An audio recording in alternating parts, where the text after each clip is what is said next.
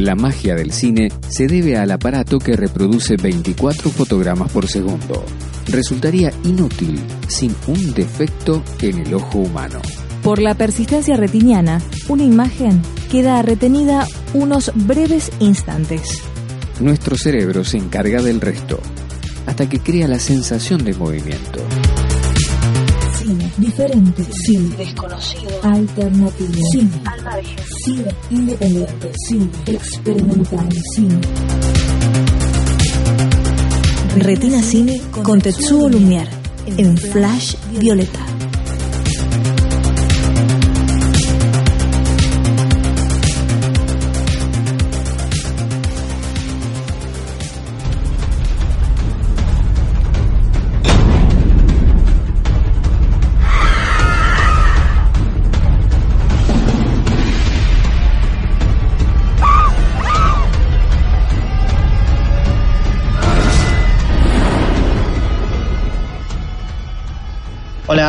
Nombre es Tetsuo Lumière y estamos comunicados con Gabriel Grieco, director de la película de terror Naturaleza Muerta, una película independiente que llegó hasta el Festival de Cannes.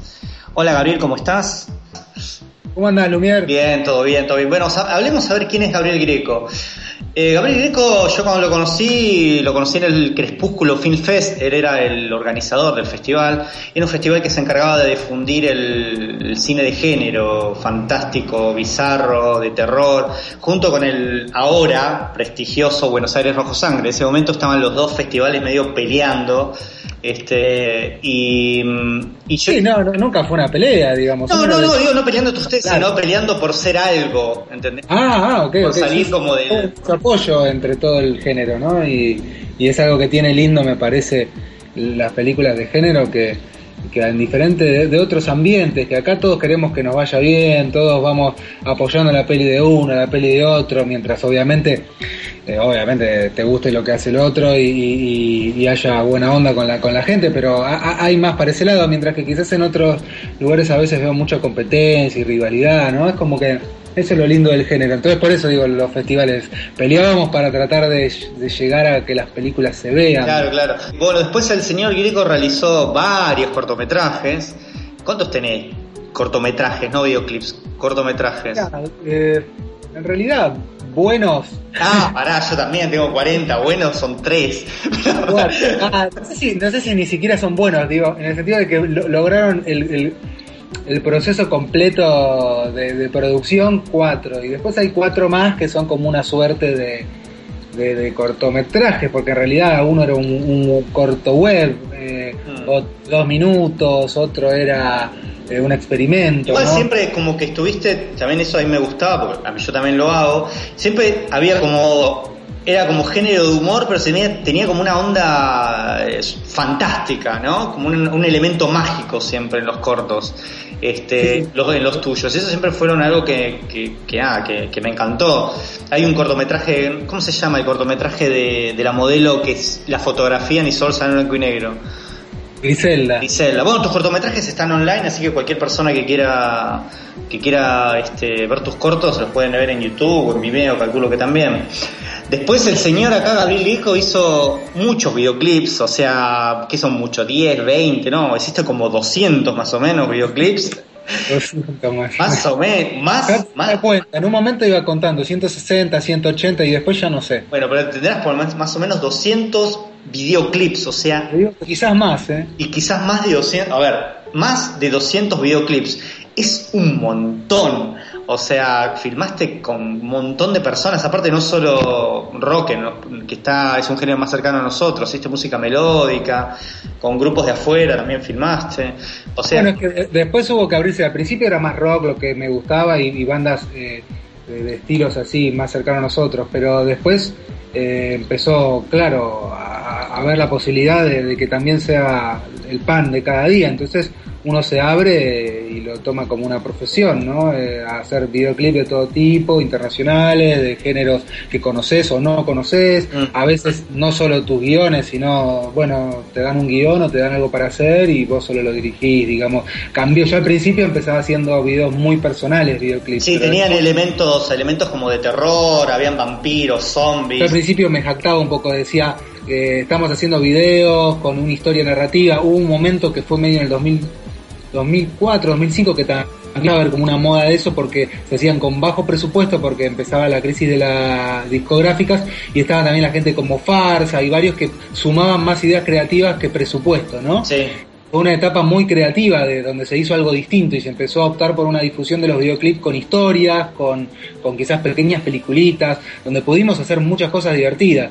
Después la, industria un poco se, se, recuperó eh, y, y bueno, y después eh, pasó esa etapa y, también empecé a hacer algo más como industrial o, comercial, del, de estético, Mm. Eh, de la banda tocando nada más y generar una imagen de, de la banda nomás. Claro, claro. Bueno, después los videoclips que conduciste un... está- no sé si está el programa Soundtrack todavía o estaba. Este, Está, está, está todavía por la tercera temporada, sí. y nada, es el señor Gabriel pues el conductor, por eso se expresa también, mejor que yo. Y entonces es como... El programa está, la verdad está muy bueno, es muy interesante, es como backstage de bandas, de videoclips, la verdad Gracias está... por, por tantos halagos, ¿eh? bueno, en un momento dado, yo me acuerdo, nunca me voy a olvidar, yo, siempre me encantaron las cosas que hizo él y siempre me preguntaba y nos preguntamos cuánto Gabriel Grico iba a ser su primer largometraje, el soñado largometraje. Y me acuerdo que una vez, creo que por Belgrano, estamos hablando y, y me contaste la idea de tu primer largometraje y yo me quedé tipo mudo diciendo, wow, está buenísimo. Tipo, no sé cuántos años, pasaron dos años después hasta que lo hiciste, pero son los tiempos que lleva a hacer una película. A ver, ¿por qué no nos contás la sinopsis de tu primer largometraje que se llama Naturaleza Muerta? Bueno, hay dos sinopsis, una más corta y una más larga. Voy a empezar con la más como el tagline, Dale. como la frase, viste, ganchera, que dice, durante años el hombre abusó de los animales hasta hoy, la venganza animal ha comenzado. Chacha. Y después está el, la sinopsis, que ya mucho no me acuerdo, pero la trato de rearmar ahora, que era como que eh, Jazmín, la periodista, eh, que fue desplazada desde su carrera, intenta conseguir una nota que la devuelva al prime time televisivo y, se adent- eh, y, cubriendo una nota insignificante en un pueblito del interior, se topa con la desaparición de una eh, mujer, la hija de un ganadero de- importante de la zona, entonces empezará a investigar por sus propios medios. En el transcurso se cruzará con un grupo ecologista radical, también con una guerra entre ganadores y agricultores, varias cuestiones que parecen llevar al sospechoso o a lo que está pasando, una venganza animal. Hay rumores que dicen que la secuestró un animal salvaje, Sí, sí. eh, por, por esta venganza animal, pero bueno, la verdad puede ser mucho más aterradora. Ah, bueno. y me bueno. salió muy larga la sinopsis. Está bien. Más o menos, ¿en qué momento empezó la idea de la película estar en tu cabeza? Eh, mira, fue en el 2010, en el 2011, en realidad, y, y quizás esto también resume más la peli o lo que en realidad cuenta, yo ya vengo igual con, un, con los cortos haciendo como ciertas ideas, no sé si te acordás un corto Ban Imperial, donde se Sí, me hablaba acuerdo. de, de- de- de- de la discriminación o de la intolerancia con el fundamentalismo, había un poco de, de eso. Sí, fue el primer corto tuyo que vi, de hecho. Nada, mira, mira, pensé que había sido Natán. No, no, fue el primero. Bueno, ese corto, o sea, obviamente uno después lo ve desde la distancia y encuentra sus falencias, pero en su momento me gustó, a la gente le gustó, funcionó bien y, y, y es como lo que yo más encuentro que es lo que es lo, lo- lo que más quiero decir, como algo fantástico, pero que diga algo más y a mí no sé por qué el tema de la intolerancia eh, me marca mucho, no sé por qué, es un tema que me, me interesa mucho. Entonces, eh, empecé a, a- a investigar, ya quería hacer un largo hace mucho tiempo y ir por esos caminos, hasta que apareció haciendo un spot, eh, primero el tema del, del maltrato animal y, y de la intolerancia de los humanos hacia los animales, o el maltrato, el abuso, ¿no? Porque- Sí. y después también de diferentes formas de, de- de- de verlo, pero que lo veo en, en todo, en todo ámbito de la vida, ¿no? Hay gente que, que hace, incluso cuando hay ideas muy buenas y, Ah. y ideologías súper pacíficas, eh, em, como puede ser vegetarianismo, como puede ser alguna religión, como puede ser este, ONGs que ayudan a la gente y que, que ¿no? Hay, hay, muchas causas solidarias muy buenas. Sí. Veces hay formas y formas de hacerlo y a veces hay gente equivocada que llega a esas causas, ¿no? Eh, sí, sí, o sea, utiliza eh, el, el autori se maneja de manera autoritaria, digamos, por... Eso, exactamente. Cuando la gente, viste, aparece alguien que se cree más del, que de los demás, se cree con una palabra, con un poder o con una autoridad, que las cosas hay que hacerlas así y, y, y quiere como llevar a la masa hacia un lugar, como un Sí. Fanatismo, ¿no? ¿Quién no se cruzó con un vegano que, que uno empieza a hablar y te habla como si él si fuera mejor persona que uno? Este, Pero, pero, pero no, no necesariamente... eh, no necesariamente eso- todos los veganos son así, No, obviamente. Es un error creer que los veganos son así. Obviamente. Yo digo Sí. que siempre hay, hay un par que se lo toma. Tampoco la religión es algo malo, o sea, ni creer en Dios es algo malo, pero siempre uno se cruza con alguno que cree que cree que si vos no crees en Dios sos mala persona, yo qué sé. Para mí eso tiene que ver con la psiquis de las personas. Mm. Bien puedo estar equivocado, porque si no estaría diciéndolo, o sea, no sé, a- digo, estoy abierto a que me digan, no, te están mandando cualquiera, ¿no? Porque uno no, no sabe la posta, posta, pero yo creo que a veces, eh, se- según lo que lo poco que estudié de psicología, hay ciertos, ciertos incluso estructuras de la mente que son un poco más cerradas y que necesitan aferrarse de, de- de ciertos conceptos y, y- y defenderlos a muerte Sí. y hay gente que quizás es un poco más abierta, ¿no? Como Entiendo. puede ser la psicosis, las neurosis, hay diferentes tipos de, de estructuras mentales y algunas que tampoco eh, no, no, no son locos, pero que, que son un poco más extremos, digamos. Sí. Cualquier activismo para mí es, es positivo, pero cuando una persona quizás equivocada, un loco, un extremista o alguien soberbio que, que no te escucha, eh, puede llegar a, a tomar este, algo lindo y, y también transformarlo en algo positivo. En realidad lo que se está criticando en la película es el fundamentalismo y el extremismo, el no tener en cuenta al otro, el no tener eh, respeto por las ideas, por el debate, porque la idea es tratar de cambiar las cosas que nos parecen injustas Claro, claro. pacíficamente en todo caso. Acá la película es una película, obviamente, es una película de terror. Este, no, no es un drama, por, por lo que está describiendo Gabriel, es una película de terror. Obviamente, este es. Este. Claro, yo te estaba toda buena peli de terror, de trasfondo siempre hay algo, hay algo que lo, que lo sostiene, no es solo tripas y golpes y muertes, o sea, Cualquier guion, cualquier guion tiene una tesis. Mm. ¿no? No, o sea, todo, para mí todo buen guion, más allá de entretener, también tiene que tener algún contenido. Y en este caso, el- el- la tesis de la película es la obsesión. Mm. Vas a ver que hay un montón de personajes obsesionados. Una reportera que, como le está yendo mal, no le importa nada.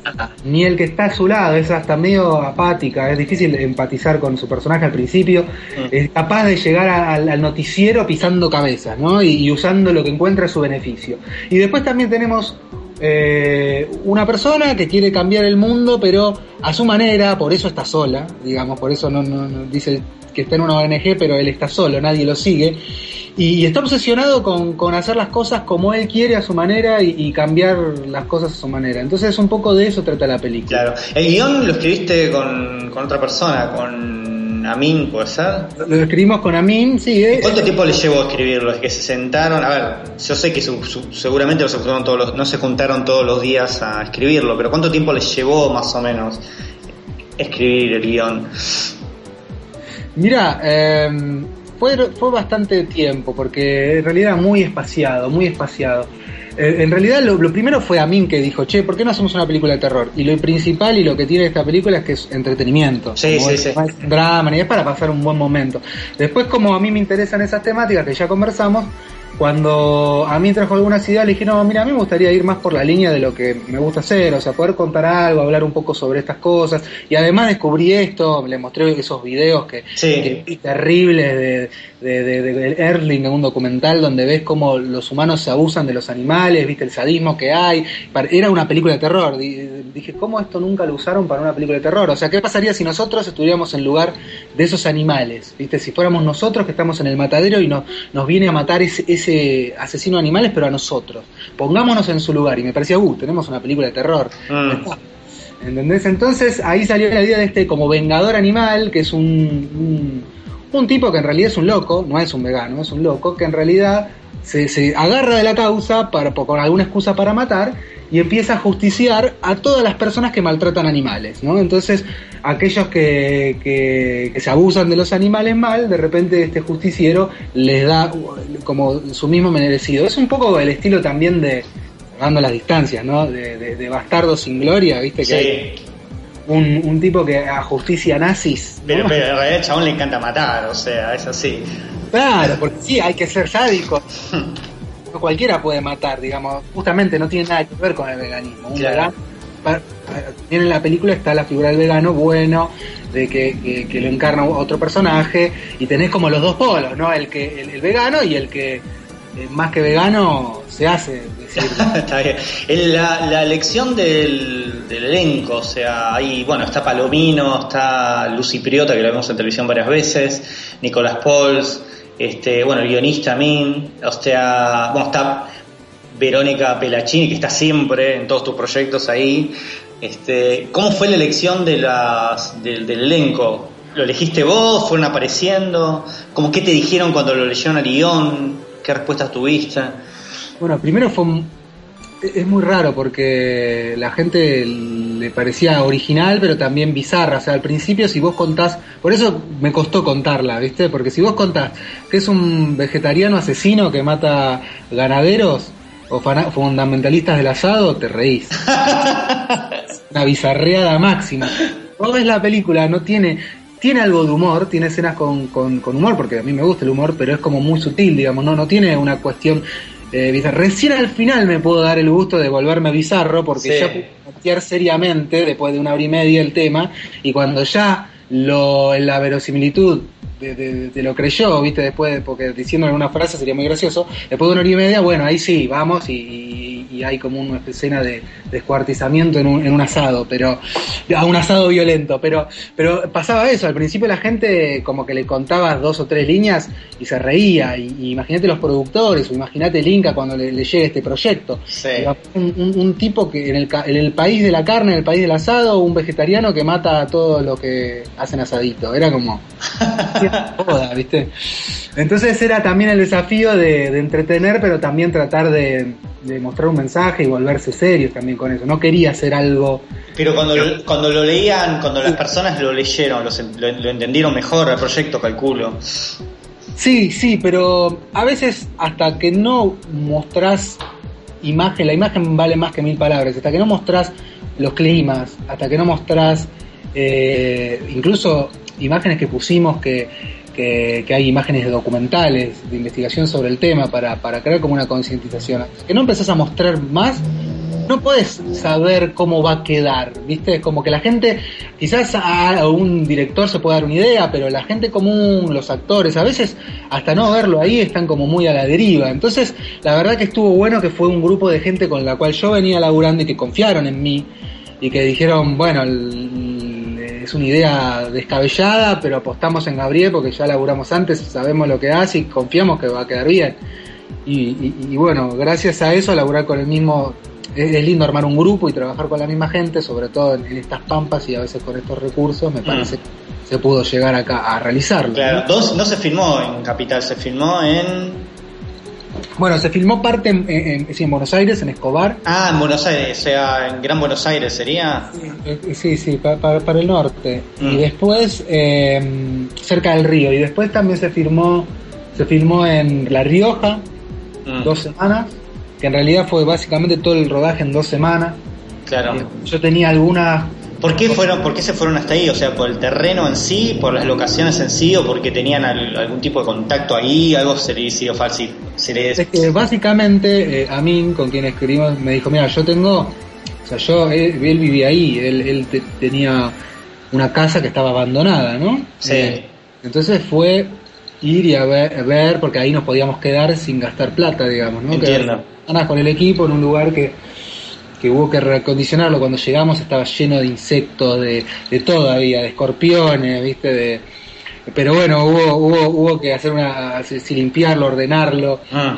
eh, cuando- eh, para poder este, eh, habitarlo, ¿no? Claro, aclara- aclaramos a la gente que la, la película Naturaleza Muerta eh, del señor Gabriel Grieco, que es con el que estamos hablando, es una película independiente, o sea, no tiene ningún tipo de apoyo institucional. Llegaste a la primera parte del capítulo 1 de Tetsuo Lumière con Gabriel Grieco, director de Naturaleza Muerta. Hasta la próxima con la segunda parte. Cine diferente, cine desconocido, alternativo, cine al margen, cine independiente, cine experimental, cine. Retina Cine con Tetsuo Lumière en Flash Violeta.